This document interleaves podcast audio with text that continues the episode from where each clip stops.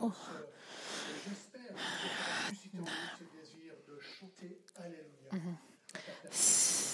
Сегодня мы будем э, продолжать изучение Откровения, 19 главы. И сейчас Джон он молился. Э, Небольшая техническая прошивка. Проблема, извиняюсь. Окей. Как вы знаете, мы в Откровении 19 глава. И сегодняшнее послание называется «Аллилуйи брачного, брачного пира Агнца». И так он в 19 главе. Иоанн вот что пишет. «После этого я услышал на небе громкий голос, как бы многочисленного народа, который говорил «Аллилуйя! Спасение и слава, и честь, и сила Господу нашему, ибо истинны и праведны суды Его, потому что Он осудил ту великую блудницу, которая растлила землю блудом своим и взыскал кровь рабов своих от руки ее. И вторично сказали «Аллилуйя!» и дым ее восходит во веки веков. Тогда 24 старца и четыре животных пали и поклонились Богу, сидящему на престоле, говоря «Аминь, Аллилуйя». И голос от престола шел, говорящий, «Хвалите Бога нашего, все рабы Его и боящиеся Его, малые и великие». И слышала я как бы голос многочисленного народа, как бы шум вот многих, как бы голос громов сильных, говорящих «Аллилуйя!» ибо воцарился Господь Бог Вседержитель. Будем радоваться и ликовать, и воздадим Ему славу, ибо наступил брак Агнца, и жена его приготовила себя. И дано было ей облечься в весон чистый и светлый. Весон же есть праведных святых. И сказал мне ангел, напиши, блаженны званные на брачную вечерю Агнца. И сказал мне, это истинные слова Божьи. Я пал к ногам его, чтобы поклониться ему, но он сказал мне, смотри, не делай этого. Я сослужитель тебе и братьям твоим, имеющим свидетельство Иисуса. Богу, Богу поклонись, ибо свидетельство Иисуса есть дух пророчества. Два э, миссионера отправились на, на юг Мексики, чтобы работать между индейцами и шел. Среди других всяких служб они, э, у них заняло 25 лет, чтобы перевести Новый Завет на язык этого народа. И сегодня 12 тысяч человек сформировали христианское сообщество Шоу, которые являются независимыми верующими. Но что и самое удивительное, это что эти э, индейцы, они не умели петь, когда миссионеры приехали. И сегодня их называют певцами. Джордж Свитинг, бывший президент Института Библии и Моди, вот что сказал в отношении этого народа. Они любят петь, потому что сейчас они понимают, и у них есть о чем петь. Возлюбленные, как верующие, у нас не только есть что-то, по поводу чего мы можем петь, но еще и кто-то, кого можем прославлять сами по себе или в группе с музыкой или просто словами или другим любым способом, мы должны чтобы наше, наше прославление было слышно вокруг. Почему? Много причин. Я вам дам две причины. Потому что Библия нам приказывает. Знаете ли вы, что псалмизм говорит, что все, что дышит, прославляет Бога? В послании к фессалоникицам написано «воздавайте славу Богу во всем, потому что это Его воля в Господе Христе». И Псалом 100 говорит «входите в двери Его с восклицанием». Я не знаю, как вы пришли сегодня. Пришли и подготовились ли вы заранее? Приходите вы сюда наполненные радости прославления, потому что вы знаете, что вы придете и встретитесь с Господом, прославляя Его изучая Слово Его, лучше прийти в прославлении, чем надутым. Я... Мы должны подготовиться, потому что мы приходим встречаться с Господом, Господом Господь. И вторая причина, потому что Господь заслуживает прославления, Он велик и заслуживает э, славы. Господь заслуживает нашей славы и прославления и восхищения, потому что Он Бог. И мы были им созданы. Видите, нет ни одной причины, чтобы его не прославлять. И интересно, что цель нашего текста сегодня — это как раз-таки э, в 19 главе э, с 1 по 10 стих, который я назвал «Аллилуйя брачного пира Агнца». Цель нашего текста — это прославление, и этот текст нам а, показывает ценность нашего восхищения и прославления Бога.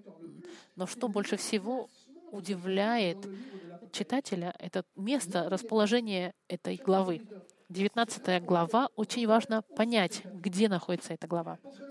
Потому что контекст, когда мы с вами э, знаем, мы только что прошли 17 и 18 главы. И этот период, дорогие мои, помните, начиная с 5 главы, все эти главы — это главы, это период великой скорби, который в течение семи лет будет ужасное страдание испытывать земля. Иисус сказал, что в всей истории человечества не было такого периода. Суд Божий, семь труб, семь чаш. И помните, мы увидели, что мир, он просто разрушен фактически из-за катаклизмических событий, которые произошли от Бога. Больше половины населения уже умерло из-за Бога, Божьими судами. Природа будет разрушена, природа, воды фактически не будет. Помните, звезды сойдут с ума, огромные будут падать э, э, куски льда, горящего с неба. Помните, корабли будут и, и, и разрушенные, рыбы погибнут. Это будет полный хаос. Помните, как Иисус сказал, что это будет не было еще в истории человечества такого периода.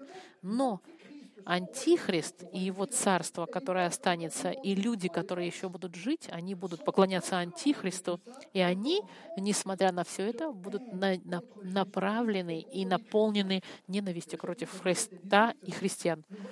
И мы видим, что в 18 главе его царство называется Великая Блудница или Вавилон. Это все разрушится только перед возвращением Христа и сражением Армагеддона, при Армагеддоне.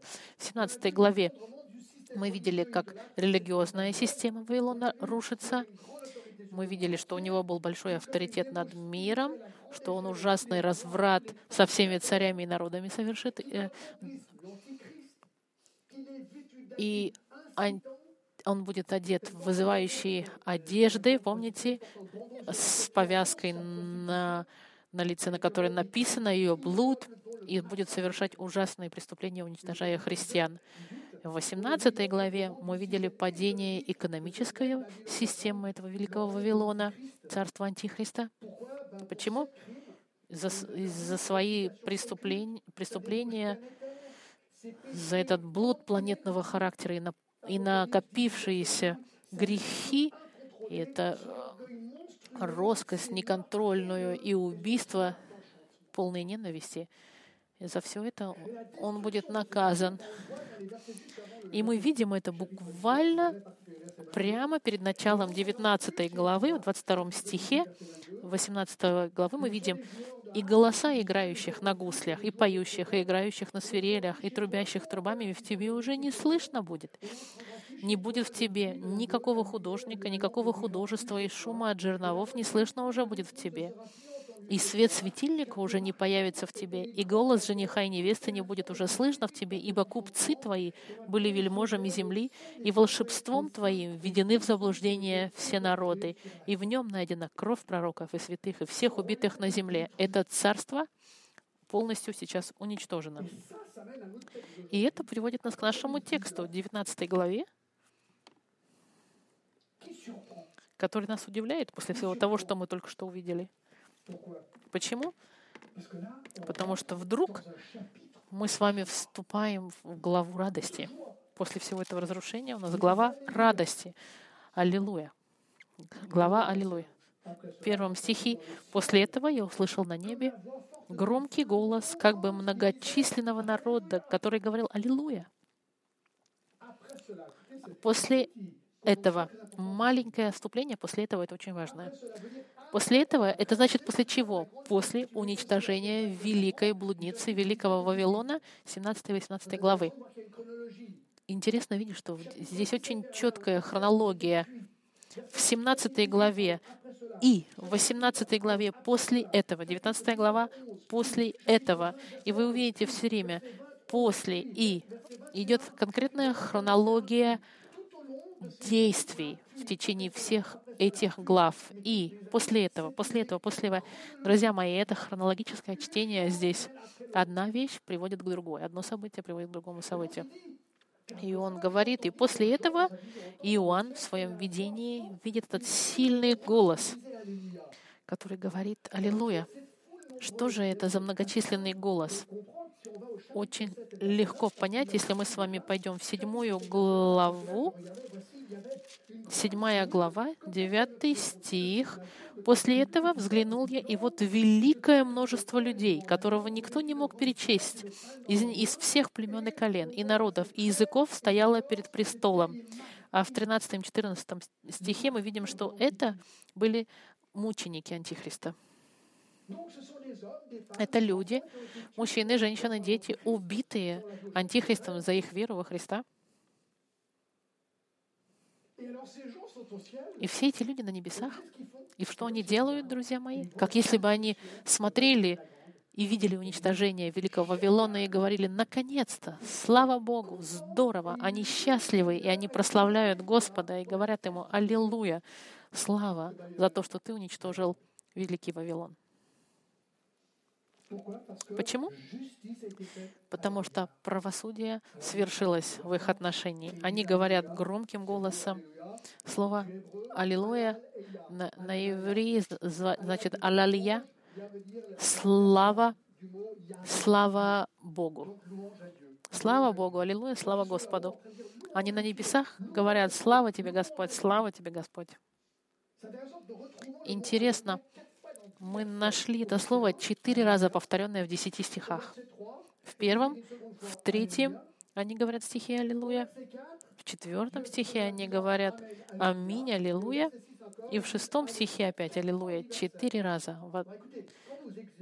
Когда вы изучаете Слово Божье, и вы видите повторение частое такое, это, это показатель темы. Тема этого текста — это «Аллилуйя, слава Богу». Мы изучаем, что эта толпа мучеников на небе прославляют и благословляют Бога, поя и воспевая Ему «Аллилуйя». И мы увидим, что эти десять стихов нам дают пять причин, по которой эта многочисленная толпа прославляет Бога.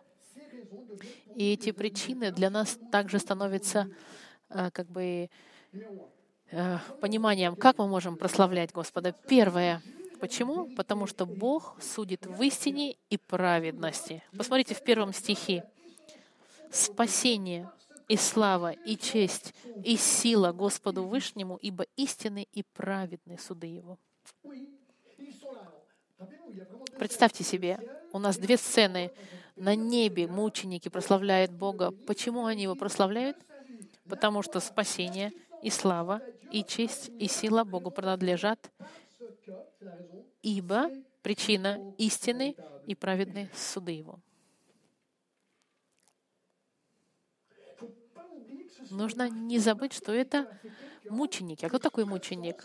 Это кто-то, кто был невиновен, он просто верил во Христа, но его убили из-за его веры во Христа. Это мученик. И они спасены, они на небесах. И причина, по которой они прославляют Бога, потому что суд Господа, Он истинен и праведен. Что такое правосудие?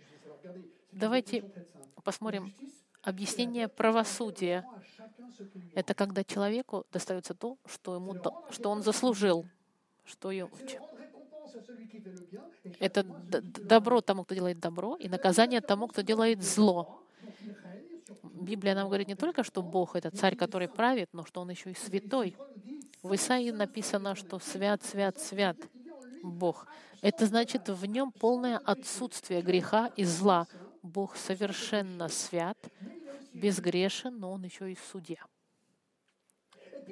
И потому, как Он царь и без греха, Он не может сделать зло, потому как Он безгрешный, это единственный, который может быть праведным и, правос... и судить праведно. Его суды, как они говорят, что истинны и праведны, потому что безгрешный царь а, в противовес человеческому суду, когда мы слышим, что кто-то был осужден, например, ошибочно, такое происходит, кого-нибудь осудили, а потом 10 лет после того, как он просидел в тюрьме, они нашли, что он был невиновен. Такое бывает. И с Богом совсем не так. Псалом 96 нам говорит, что Господь судит народ правдой, с правдой. Он не может судить по-другому, потому что Он свят. В 96-м псалу идет Господь, чтобы судить землю, и Он будет судить землю с праведностью и народ с их, по их верности. Господь идет, и когда Он придет, Он будет судить с, прав, с правотой, праведностью, истинностью. Псалом 98 говорит, что Господь будет судить мир с истиной и правдой.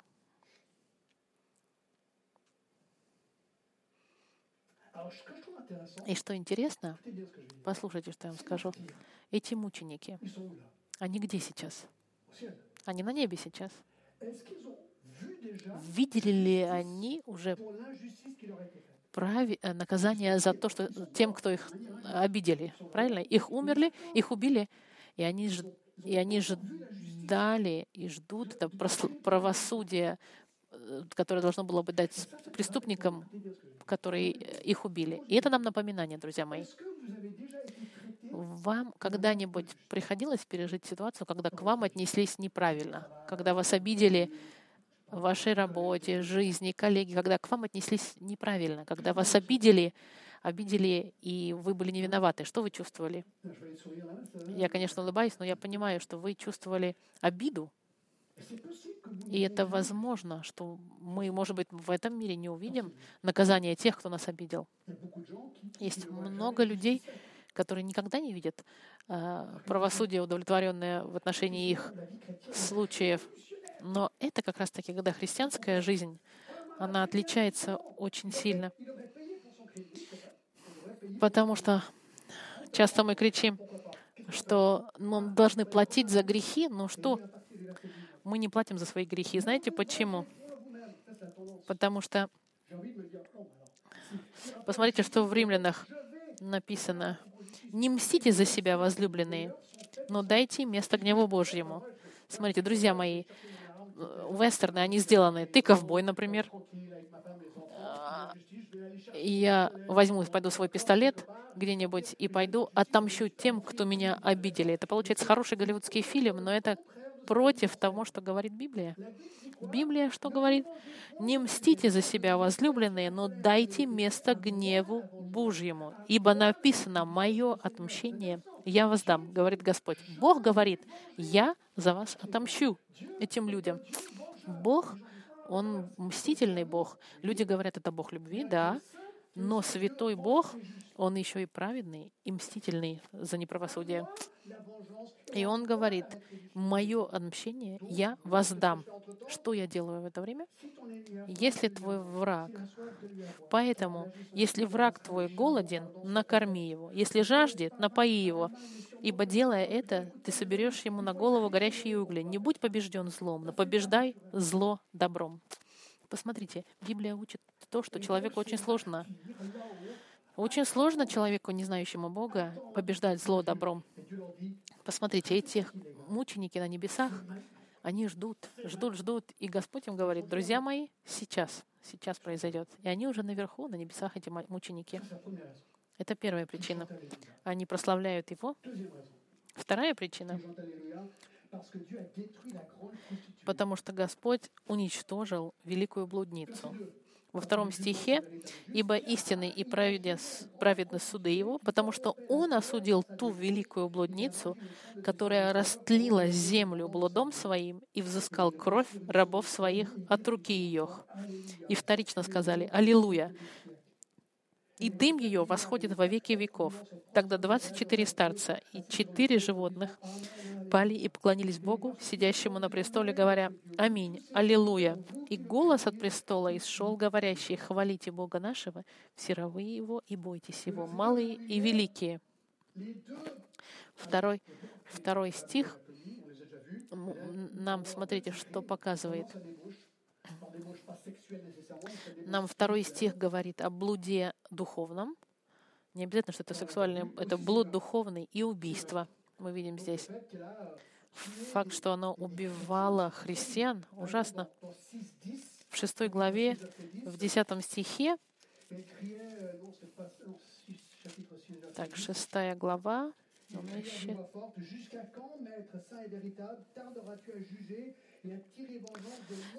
помните, когда они кричали «Доколе, доколе», Господь, когда э, мученики, помните, поют «И доколе Господь нам ждать» в 11 главе.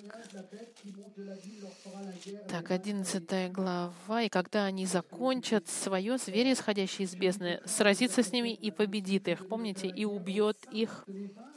Потом в 13 главе, помните, ему дано власть побеждать, побеждать э, святых Господа.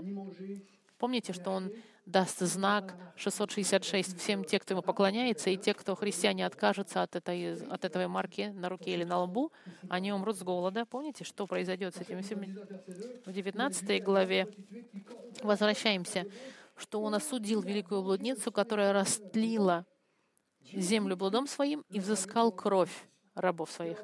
Господь уничтожает царство Антихриста, и в третьем стихе а в очередной раз они говорят «Аллилуйя», и, и дым ее восходит во веки веков. Смотрите, получается, что дым от суда ее не кончается, он вечный. И что интересно, контраст. В третьем стихе они говорят «Аллилуйя», а и дым ее восходит во веки веков, а они радуются. Вопрос. Имеем ли мы право радоваться, когда кто-то Богом наказан? Это хороший вопрос. И вот ответ. Конечно. Конечно, именно здесь это и происходит. Бог сейчас наказывает великую блудницу, и, и мученики, они радуются. Имеем ли мы право? В притчах, в притчах, э, в притче 11 глава, 10 стих. При благоденствии праведников веселится город, а и при погибели нечестивых бывает торжество. Когда наказаны злодеи, мы счастливы. Посмотрите, иногда по телевизору показывают людей, которых судят, которые совершают убийство, и когда они получают за ужасное убийство один год наказание, люди нервничают и недовольны, потому что это нечестно, потому что в нас это чувство правосудия, которое которое вызывает тому, что это неправильное осуждение. Но когда суд сделан правильно, люди радуются. И здесь, в 19 главе, мученики, они поют и радуются, когда идет суд. И интересно, что когда правительство наказывает праведным образом, мы радуемся. Например, в послании к римлянам в 13 главе, в третьем стихе, «Ибо начальствующие страшны не для добрых дел, но для злых. Хочешь ли бояться власти? Делай добро, и получишь похвалу от нее. Ибо начальник есть Божий слуга тебе на добро. Если же желаешь зло, бойся, ибо он не напрасно носит меч. У правительства роль на самом деле а, исполнять правосудие. Когда правительство делает плохо, мы недовольны. Когда они делают хорошо, мы должны слушаться о них. Они делают это по воле Господа, когда они делают в соответствии с волей Божьей. Это работа правительства — наводить порядок. И кто мы здесь видим в тексте? Прославляет Бога. Это мученики. Мы видели с вами, кто такие 24 старца. Мы пришли к заключению, что это церкви, потому что у них венцы, которые даются людям. Четыре живых существа. Мы говорили с вами, что это ангелы и все служители. Что мы видим? Небо, все небо, весь, все небо, мученики, церковь, ангелы, все сейчас поют Богу Аллилуйя за то, что Он уничтожает Вавилон. Это здорово. И это приводит к третьей причине, по которой они поют Аллилуйя. Потому что Бог господствует и царствует над всем. В шестом стихе, посмотрите. «И слышал я как бы голос многочисленного народа, как бы шум вот многих, как бы голос громов сильно говорящих, Аллилуйя, ибо воцарился Господь, Бог Вседержитель». Помните об этом стихе, потому что я вернусь сюда в конце. Это ключевой стих. Ему слава. Так, воцарился Господь Бог Вседержитель. Голос — это, скорее всего, ангела, который говорит, что Бог царствует. И этот «Аллилуйя» не происходит что-то, что произошло с, с точки зрения Иоанна, он, они празднуют что-то, что будущее для Иоанна. Они прославляют уже в будущем Бога, потому что Вавилон уже не потому, что Вавилон пал, а потому что Бог царствует. И его царство начинается физическим образом на земле с пиром Агнца, возвращением Иисуса. В следующий раз мы с вами увидим. И, и началом Его Царства на земле, чтобы вам дать предвкус. Я вам прочитаю 4 стих 20 главе. «И видел я престолы и сидящих на них, которым было дано было судить, и души обезглавленных за свидетельство Иисуса и за Слово Божье, которые не поклонились зверю, ни образу ему, и не приняли начертания на чело свое и на руку свою. Они ожили и царствовали с Христом тысячу лет царствовали, а жили и царствовали. И Христос вернется и будет царствовать. И вот что они празднуют. Здесь факт, что Бог царствует.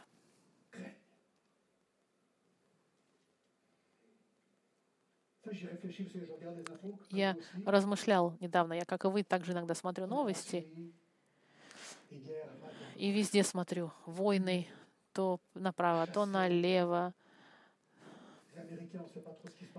Курды, турки, Брексит. Не знаю, что там с американцами происходит. Не Брексит. Каждый раз, когда включаешь новости, есть какие-то проблемы. Все время сталкиваешься. Одна война заканчивается, другая начинается. Бесконечные войны. Иногда я думаю, надо ли смотреть телевизор или нет, потому что все время только плохие новости. А потом я все время вспоминаю псалом.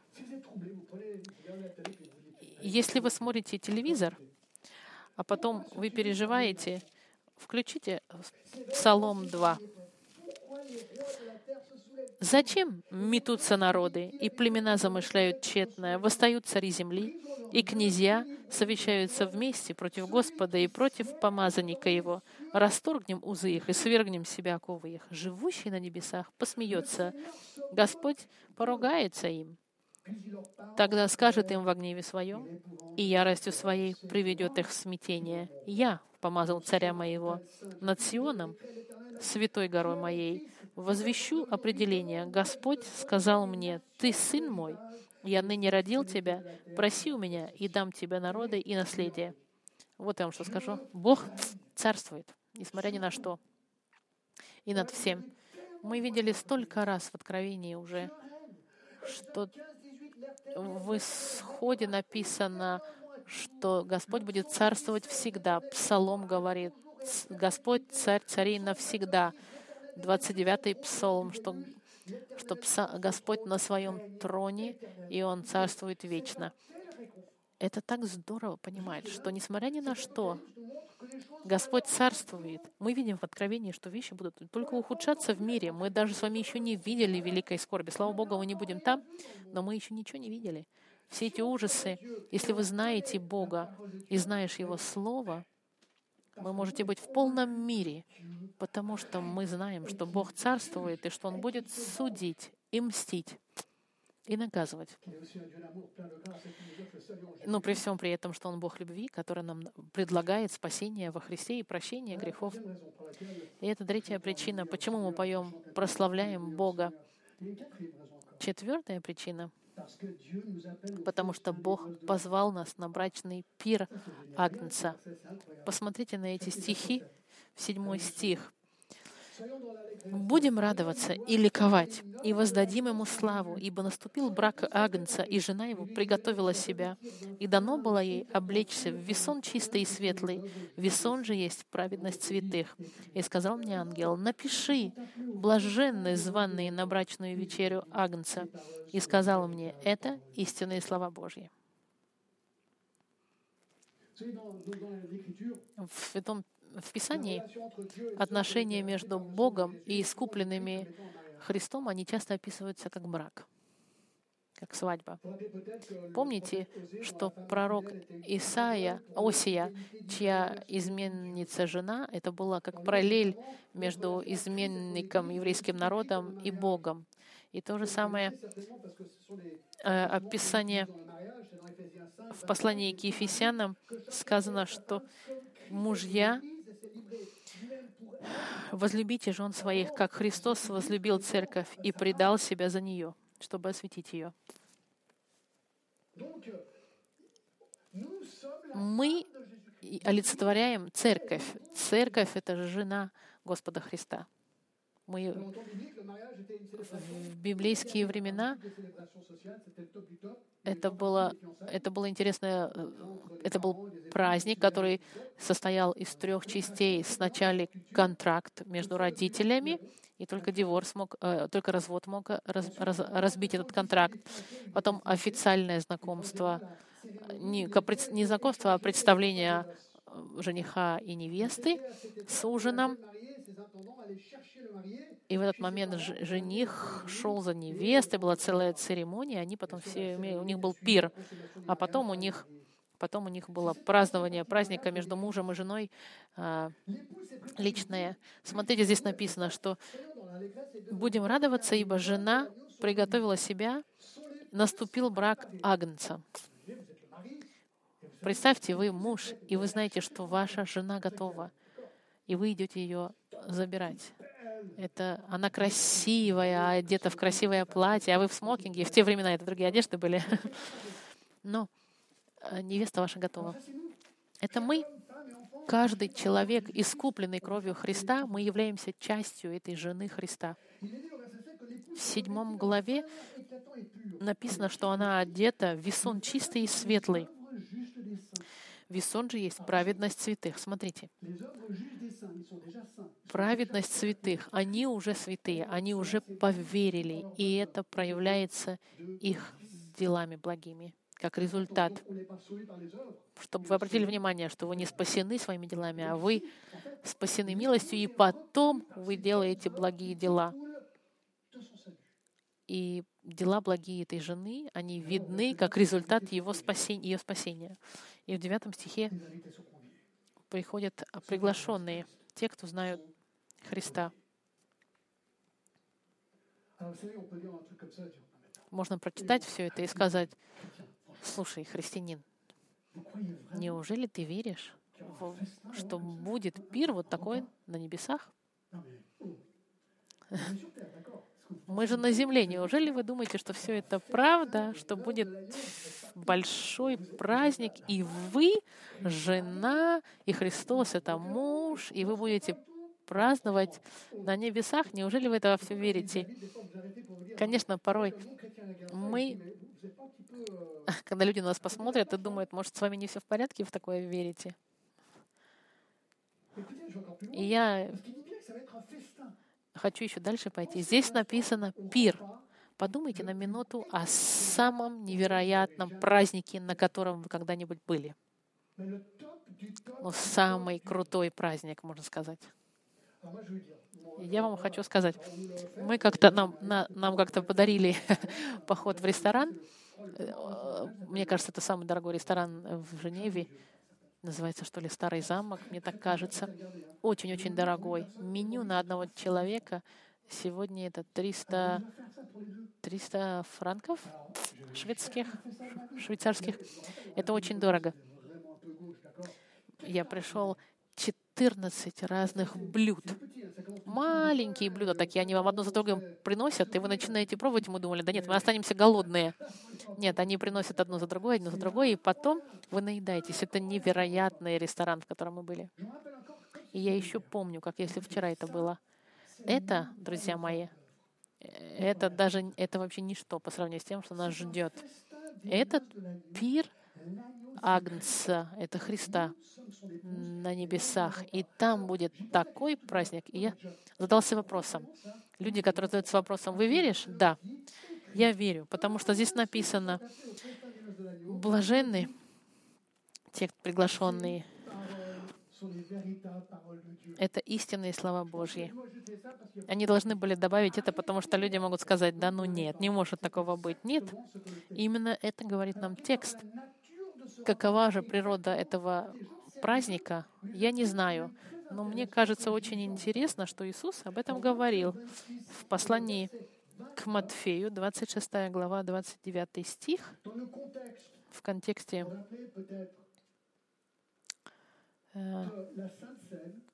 э, святого причастия. Он говорит, «Сказываю же вам, что отныне не буду пить от плода этого виноградного до того дня, когда буду пить с вами новое вино в царстве Отца моего». Представляете? Иисус сказал, когда был на земле, когда, не помните, во время причастия вечери, он говорит, последний раз пью, но не волнуйтесь. Мы с вами еще выпьем на небесах. Я не знаю, как вы отреагируете, я скажу Амен и Аллилуйя, и Аллилуйя. Вы скажете, ну это немножко странно. Я вам скажу, не знаю, написано это истинные слова Божьи. И я верю. Больше деталей у нас нет.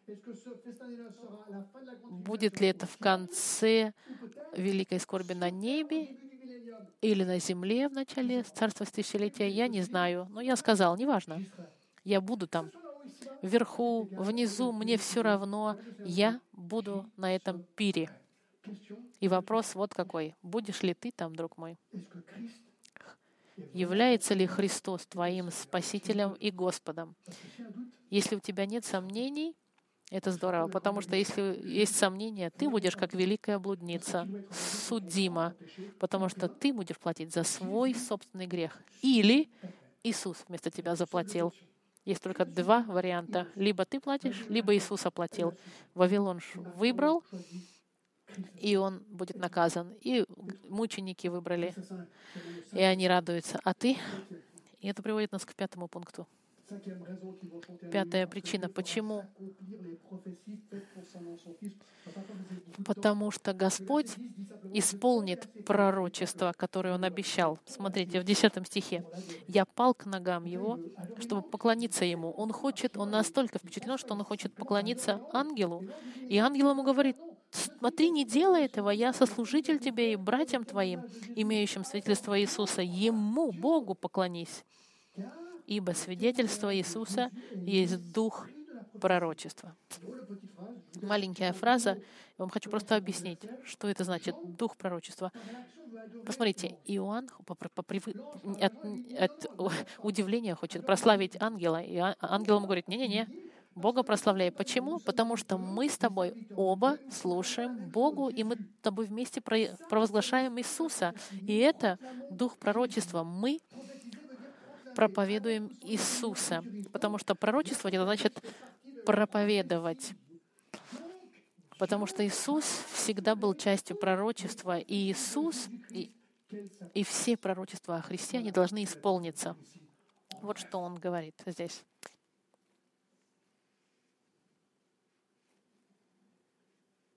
Итак, вы мне скажете, Джон, неужели ты во все это веришь? И я сколько раз уже делал, еще раз сделаю. Я всегда людям говорю, да, верю. Это откровение. Это то, что нам осталось, что должно исполниться. А это, вот эта вот большая часть, это то, что уже произошло. До последнего слова все исполнилось. Осталось всего лишь вот этому исполниться.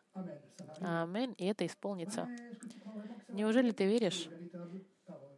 Написано, что слова истинные Божьи. Я им верю. Именно поэтому мы изучаем Слово Божье, и именно поэтому так здорово изучать Откровение, потому что мы видим то, что нас ждет. Ты говоришь, неужели это все произойдет? Так посмотри, все это произошло, неужели оставшееся не, не исполнится? В 1741 году произошло интересное событие. Был композитор музыки Гендель. И он написал «Аллилуйя Спасителю». Гендель, Гендель, Хендель.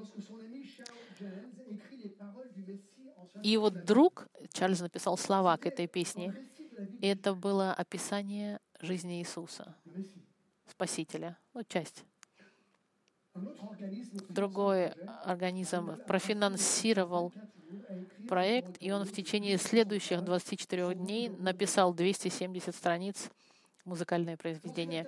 Когда он закончил свою композицию, он сказал своим друзьям, «Мне кажется, что я перед собой увидел все небо и Бога, сидящего на троне в компании ангелов».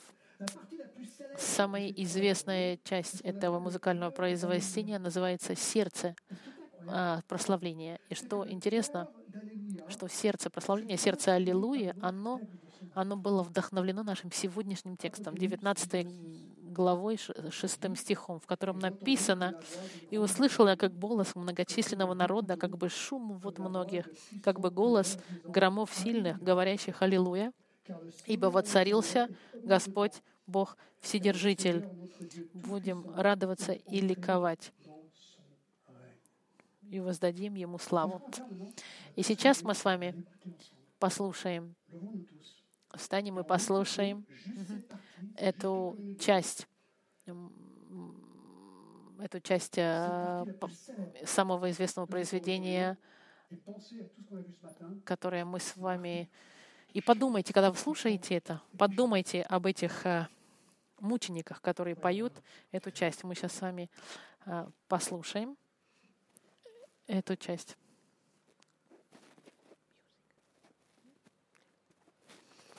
Техническая.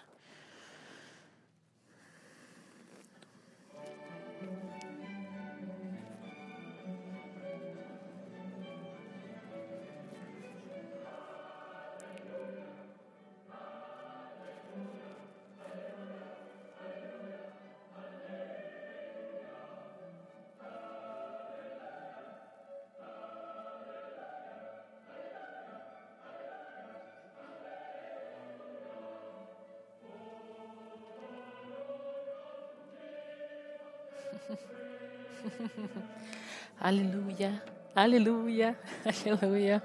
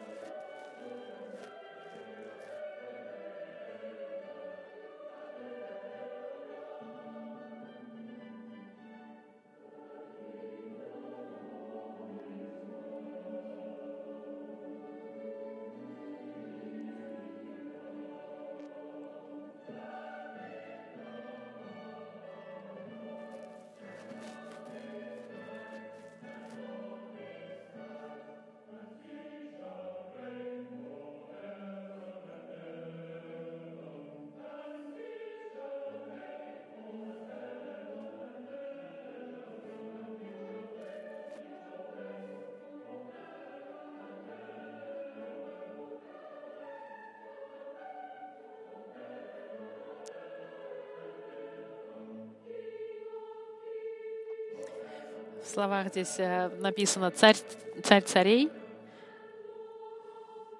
«Господь, Господь», и Он будет царствовать вовечно. Он будет царствовать. Аллилуйя и аллилуйя, прям как в нашем тексте.